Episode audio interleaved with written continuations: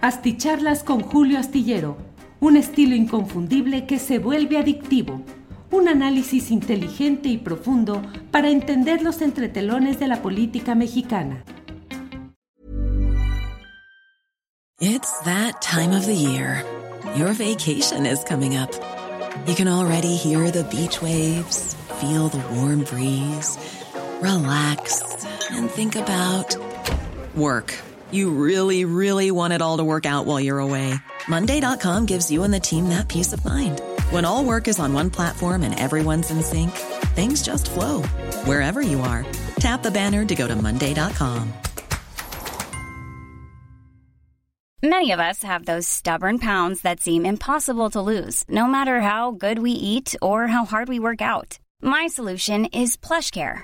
PlushCare is a leading telehealth provider with doctors who are there for you day and night to partner with you in your weight loss journey. They can prescribe FDA-approved weight loss medications like Wagovi and Zepbound for those who qualify. Plus, they accept most insurance plans. To get started, visit plushcare.com slash weight loss. That's plushcare.com slash weight loss.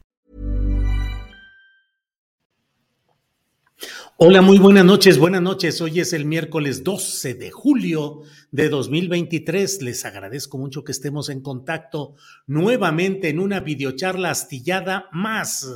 Hoy hay mucha información, eh, ya lo sabe, bueno, comenzando con el gobernador de Jalisco, Enrique Alfaro, que hoy dio pues más detalles de este terrible ataque del crimen organizado contra policías del municipio de Tlajomulco, conurbado, que forma parte del área metropolitana de Guadalajara, y de, mm, y de eh, miembros de la Fiscalía de Justicia del Estado de Jalisco, con saldo mortal y de varios heridos, pero además con una forma de operación, pues um, eh, preocupante, porque es escalar aún más la capacidad de fuego y de acción, en este caso de explosiones mediante artefactos, en algo que pues ha generado una preocupación, reacción. El propio gobernador eh, Alfaro ha hecho expresiones pues de mucha preocupación por lo que implica este ascenso, esta escalada en las formas de acción de estos grupos criminales. Pero además de ello, habló y de eso hemos abundado hoy en eh, el programa de 1 a 3 de la tarde. Eh, hablamos con el periodista jalisciense Rubén Martín. Les recomiendo mucho que escuchen la plática, el diagnóstico, el análisis, la, la revisión integral que hizo de la circunstancia de Jalisco. Me atrevo a decir que es una exposición muy completa, muy global, integral, no solo de los hechos específicos de lo sucedido en esta ocasión en Tlajomulco o de otro tipo de implicaciones inmediatas, sino el contexto general. Hagan de cuenta que abre la cámara y se va abriendo para permitirnos ver el contexto también productivo, económico, empresarial, y el contexto también de los otros poderes, los del crimen organizado y de los enredos y las broncas y la inestabilidad política eh, que hay en el estado de Jalisco. Yo le dije específicamente que me parecía que había como una, que se estaba desdibujando ese Jalisco con sus referentes tradicionales.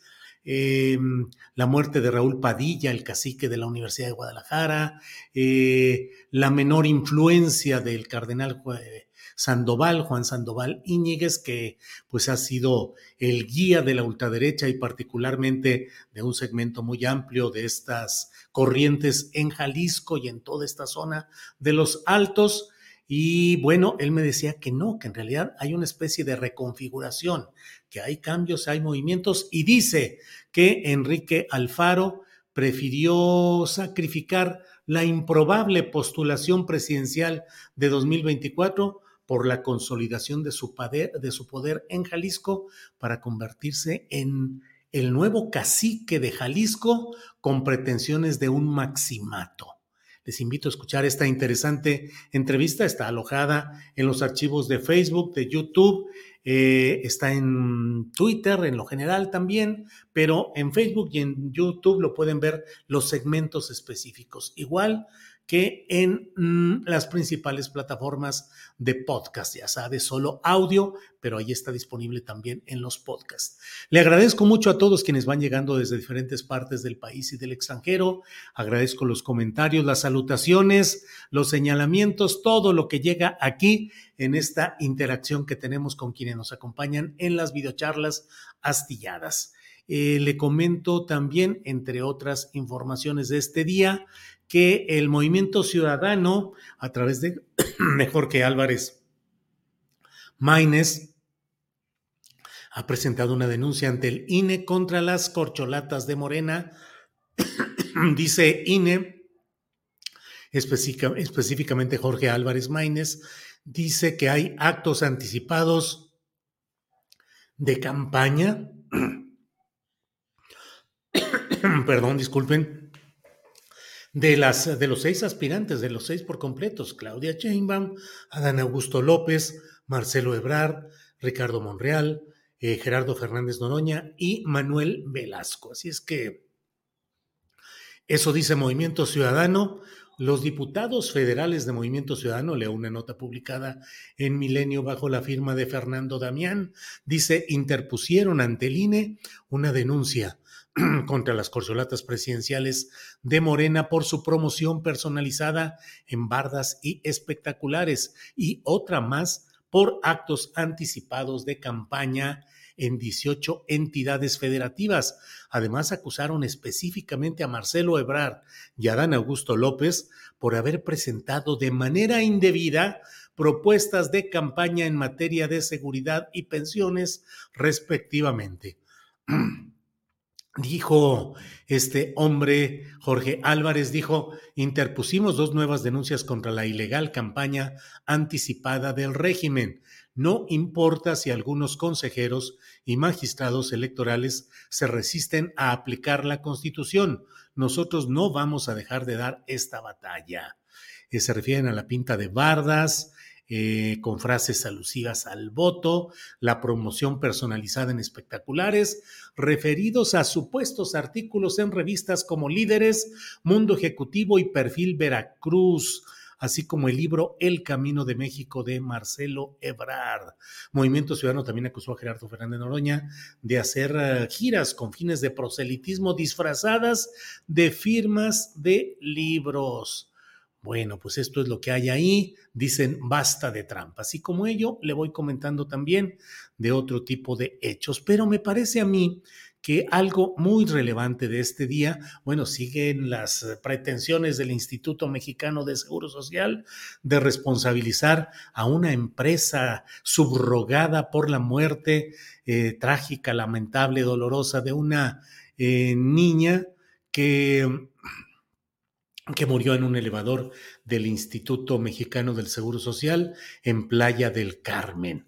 Eh, no puede el Seguro Social decir, pues yo le encargué a una empresa a la que le estoy pagando un buen billete, que además se ha publicado que también ha tenido trabajos de mantenimiento en otras áreas como la, el metro de la Ciudad de México, y decir, pues yo les encargué, ya si ellos no cumplen, pues es la responsabilidad de ellos. No, una autoridad que contrata un servicio subrogado tiene que verificar que las cosas se hagan correctamente en aras del interés público. No podemos estar acusando a otras eh, entidades, por ejemplo, en el caso ABC de la guardería de Hermosillo, Sonora, pues todo el tiempo hemos criticado cómo el gobierno, o bueno, el gobierno espurio de Felipe Calderón, eh, no fue capaz de cuidar adecuadamente mediante sus instancias el Instituto Mexicano del Seguro Social bajo la dirección de aquel tiempo la correcta aplicación de los términos de seguridad y cumplimiento y buena entrega y buen funcionamiento de áreas subrogadas sino que siempre dijimos, pues es que la bronca no es de la empresa subrogada, de la cual una de las socias era pariente de Margarita Zavala Gómez del Campo, sino del propio gobierno, de las complicidades y de la ineficacia, de la irresponsabilidad.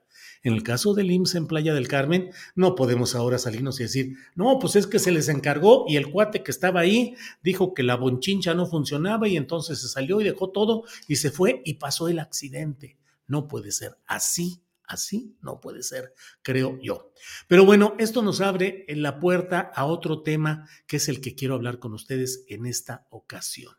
Me lo he preguntado, lo he dicho muchas veces, lo he planteado, decir, híjole, cuánta tribuna, cuánta resonancia, cuánta fuerza les da el presidente López Obrador a sus presuntos adversarios mediáticos, a todos los que usted pueda enumerar. Y enumeró los que ahí se les ha acusado de ser parte de mecanismos de distorsión de los medios de comunicación, de chayoteros, de engañadores. Así se les ha acusado en más de una ocasión en esos ámbitos oficiales, en mucho más que una ocasión.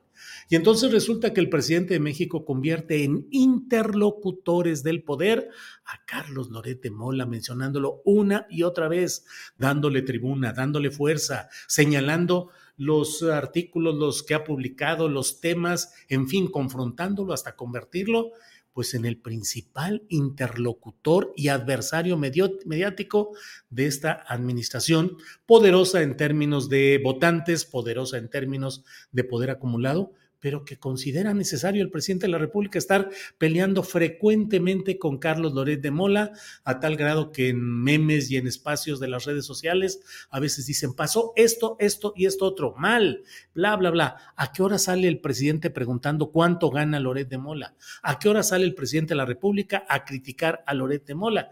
porque es demasiada esa recurrencia. Y en política no se puede un hombre de poder como es Andrés Manuel López Obrador conceder esos espacios, de convertir en interlocutores privilegiados a personajes como Carlos Doret, como eh, Joaquín López Dóriga, Ciro Gómez Leiva, a muchos de ellos a quienes endereza cotidianamente las baterías declarativas el presidente López Obrador, pero los convierte, híjole, en interlocutores de igual a igual. Estamos peleando en las mismas circunstancias. Podrá decir el presidente de la República, sí, pero yo lo hago y lo digo para desnudarlos, para exhibirlos, para mostrar sus incongruencias, su corrupción. Sí, pero en este terreno, en esta vida tan deformada a la que nos llevan las redes sociales, eh, en los hechos se les ha convertido en interlocutores privilegiados. Y el diario Reforma, al cual uno tiene que pagar para leer sus notas, tiene que pagar para leer sus artículos de opinión, el presidente de la República los coloca en la tribuna privilegiada de la mañanera. Hoy Reforma publicó esto y esto otro. Hoy tal articulista publicó esto y esto otro.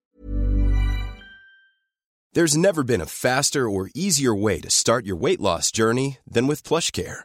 PlushCare accepts most insurance plans and gives you online access to board-certified physicians who can prescribe FDA-approved weight loss medications like Wigovi and Zepbound for those who qualify. Take charge of your health and speak with a board-certified physician about a weight loss plan that's right for you. Get started today at plushcare.com slash weight loss. That's plushcare.com slash weight loss. plushcare.com slash weight loss. Hey, it's Ryan Reynolds, and I'm here with Keith, co-star of my upcoming film, If, only in theaters May 17th. Do you want to tell people the big news?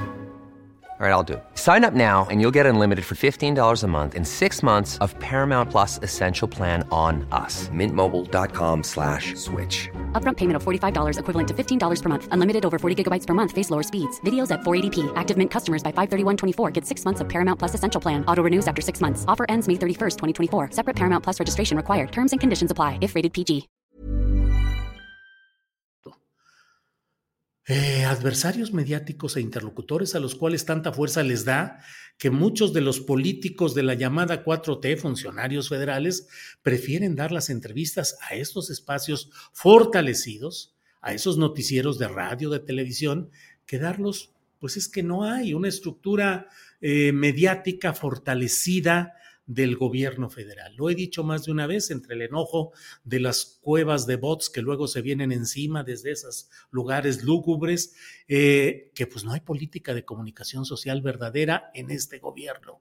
No se ha tenido una agencia de comunicación del Estado mexicano que era Notimex se acabó, se exterminó y se extinguió. Dice el presidente de la República, ¿con la mañanera es suficiente? No lo creo. La mañanera es un ejercicio específico que tiene su público, sus métodos y sus objetivos. Pero una agencia informativa como Notimex tendría que difundir lo que hace el gobierno federal como parte del Estado mexicano y el Congreso y el Poder Judicial, todo lo que forma el Estado mexicano.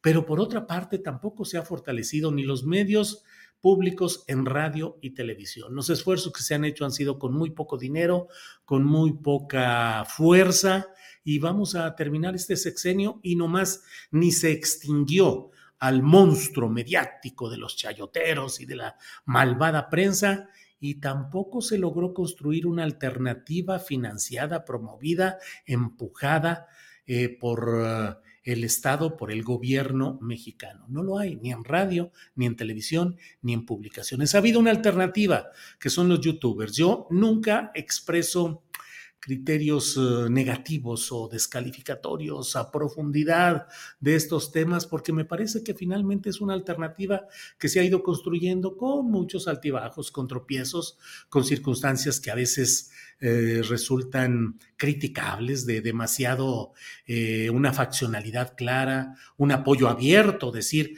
pues esto no es periodismo, estamos al servicio o estamos apoyando a la 4T y al presidente López Obrador. Bueno, es una decisión que realizan, pero tienen mucha difusión, tienen muchos, con frecuencia se recurre pues al amarillismo, a la exageración, a decir las cosas que la gente, sus seguidores quieren oír y con frecuencia se hace, se retuercen los títulos y las interpretaciones y los análisis para decir lo que resulte llamativo en ese momento, pero han sido una opción para difundir, han sido una opción para eh, hacer llegar puntos de vista distintos a los del aparato mediático tradicional, convencional.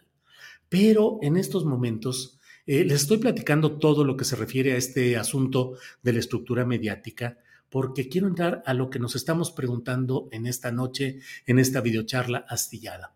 ¿Por qué el presidente López Obrador tiene que enfrentar personalmente, personalmente a Xochitl Gálvez? ¿Por qué el presidente le ha concedido tantas cosas que incluso Xochitl, los panistas y los opositores dicen es que el presidente le regaló la candidatura al no recibirla para que ejerciera su derecho de réplica?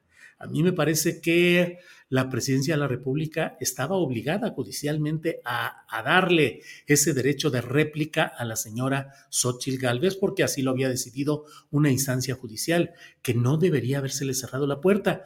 Hay, la réplica debe referirse exclusivamente a los puntos específicos en los cuales haya habido una mentira o un señalamiento específico. Es decir, es probable que conforme a este criterio, la señora Xochitl Galvez solo debiera haber concurrido durante unos muy pocos minutos a decir, aquí se dijo en tal fecha esto así ya está, y yo lo refuto probando que no es así, con esto así, así. No es para hacer ni debate, ni para hacer contrarréplica, ni para nada. Simplemente eh, cuando yo eh, solicité ir a la mañanera por el tema de la Sierra de San Miguelito, si yo hubiera recurrido al derecho de réplica, se me tuvo que haber dado el tiempo específico que se habló de ese tema en la relación que yo señalo y el tiempo para presentar las pruebas específicas de lo que ahí se haya dicho.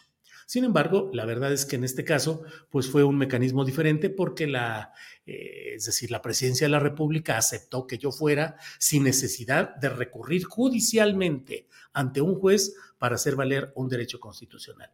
Eh, Xochitl aceptó ir por esa vía judicial, ganó en primera instancia y pudo haber ido a desahogar eso pero en ese marco específico. No era para que fuera a hacer campaña, no era para que fuera a hacer eh, salirse del tema específico de ir a desmentir o a corregir aquella información concretita que le hubiera afectado. Sin embargo, pues no se le dio esa oportunidad y de ahí se agarraron y los genios y estrategas, pelones y orejones que anden por ahí, dijeron, este es el camino, de aquí Luego, cotidianamente el presidente de la República ha estado diciendo cosas que le son rebatidas por el equipo de propaganda que está funcionando con todo el dinero del mundo y con todo el número del equipo de gente que está viendo cómo rebatir. Ya no es solamente la palabra del presidente de la República, sino el equipo que está trabajando para darle a Xochitl el rollo de que pueda decir, este, pues no es ninguna vergüenza vender tamales, pero sí dar a tole con, el dedo todas las mañanas. ¡Sas! Cuando el presidente dijo en la conferencia mañanera, pues esta señora que va en su bicicleta y tamales, tamales, pues fue un error que le está dando las armas a Xochitl Gálvez y al equipo de estrategia propagandística para hacer las réplicas. Y como eso, Xochitl ha ido avanzando en rebatir con un éxito de mercadológico que ya iremos viendo, pero le ha ido permitiendo avanzar en esto. ¿Por qué el presidente, que debe ser el presidente de todos los mexicanos, que debe usar el atril para asuntos que correspondan al interés de todos los mexicanos, ¿por qué tiene que estar enfrentando personalmente a Xochitl Gálvez? Y le voy a decir por qué porque no se han construido y no hay figuras políticas de relieve que puedan dar la batalla propagandística, ideológica y política de manera clara, de manera definida, porque las corcholatas están decididas a seguir con su esquema de proselitismo, pero no se ha detenido nadie a confrontar abiertamente, decir, a ver, esto no es campaña, o lo que estén haciendo ahora, como lo quieran llamar, esto no es gira ni es nada. Espérenme tantito, aquí en la esquina de mi casa, con un iPhone o con un teléfono celular, voy a decir esto como ciudadano, porque además ya no soy ni funcionario, ni servidor público, ni nada, soy un ciudadano. Y a rebatir, a enfrentar, a defender, a controvertir. Pero no, todo queda en manos del presidente, todo lo tiene que hacer el presidente, él tiene que salir a poner el pecho para salir contra las balas mediáticas contrarias, las balas discursivas contrarias, y no hay quien. Esa es una de las tragedias de lo que se ha vivido en este proceso de la 4T. No hay en este momento eh, ideólogos, eh, oradores, eh, Epigmenio Ibarra hace un constante ejercicio importante e interesante en el espacio de Ciro Gómez Leiva en un noticiero de radio matutino y lo hace bien y lo hace cual deben hacerse este tipo de cosas. A mí me parece que Epigmenio lo hace bien. Es su convicción, es su deseo, no es funcionario público ni servidor y tiene todo el derecho del mundo y ahí tiene un espacio y lo aprovecha bien.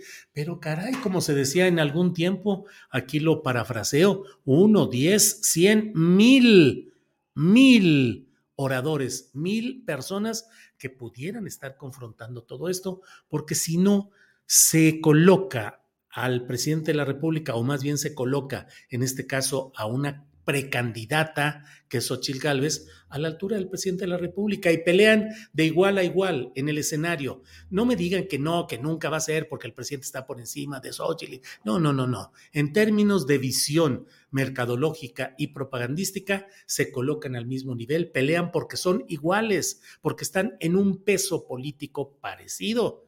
Hay un dicho que dice, águila no caza mosca. Bueno, pues águila sí caza mosca y entonces mosca sube y se equipara a águila. Así de simple. Mientras el presidente de la República siga dándole tribuna a estos uh, personajes mediáticos, y ya es muy tarde, creo yo, para dar reversa, porque bien o mal ya se está en una dinámica en la que ya todo esto está muy planteado y muy cantado, pero mientras el presidente siga dándole ese carácter de interlocución a estos personajes, va a tener, eh, les va a seguir alimentando, eh, les va a seguir pertrechando y dando provisiones para que sigan confrontándolo y para que siga esa pelea de iguales a iguales. Se convierte en una adicción de Palacio Nacional de criticar a estos personajes y una adicción de estos personajes a hacer más y más para seguir peleando en ese mismo nivel. Ojalá hubiera estrategas, asesores, tácticos que vieran con el presidente López Obrador la necesidad de hacer algo así. Ojalá y el presidente de México eh, pudiera recuperar. Espérenme tantito que se va a acabar la pila. Espérenme. Ya. Eh, tuviera el presidente. Ya, ahí está.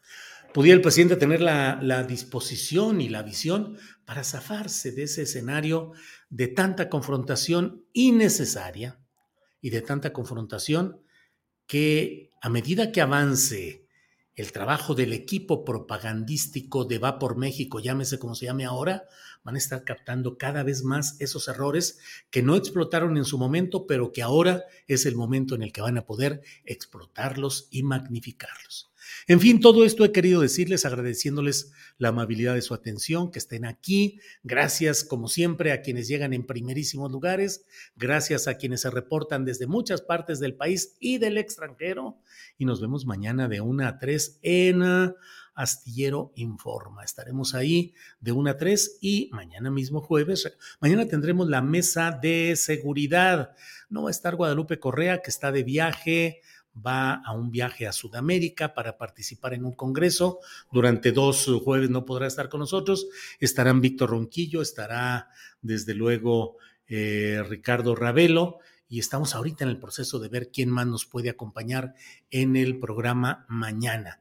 Tendremos además, se me hace que nos van a desmonetizar, pero vamos a hablar de cómo de lo que significan hechos como el de Tlajomulco, lo de Toluca, lo de Guanajuato, lo de Chiapas con los 16 policías, estamos entrando a una nueva fase, a un nuevo nivel de esto que le llaman narcoterrorismo. Vamos a platicar de eso porque es necesario hablarlo. Entonces nos vemos mañana, hablaremos con la especialista Yuriria Rodríguez Castro sobre este tema. Ella es investigadora, autora de un libro muy interesante y tiene en preparación otro de este tipo de temas de ciencias penales y políticas criminales. Si nos desmonetizan, ni modo, pero hay que hablar de esos temas. Bueno, pues nos vemos mañana. Muchas gracias por hoy. Buenas noches. Hasta pronto. Hey, it's Paige DeSorbo from Giggly Squad. High quality fashion without the price tag. Say hello to Quince. I'm snagging high-end essentials like cozy cashmere sweaters, sleek leather jackets, fine jewelry, and so much more. With Quince being 50 to 80% less than similar brands.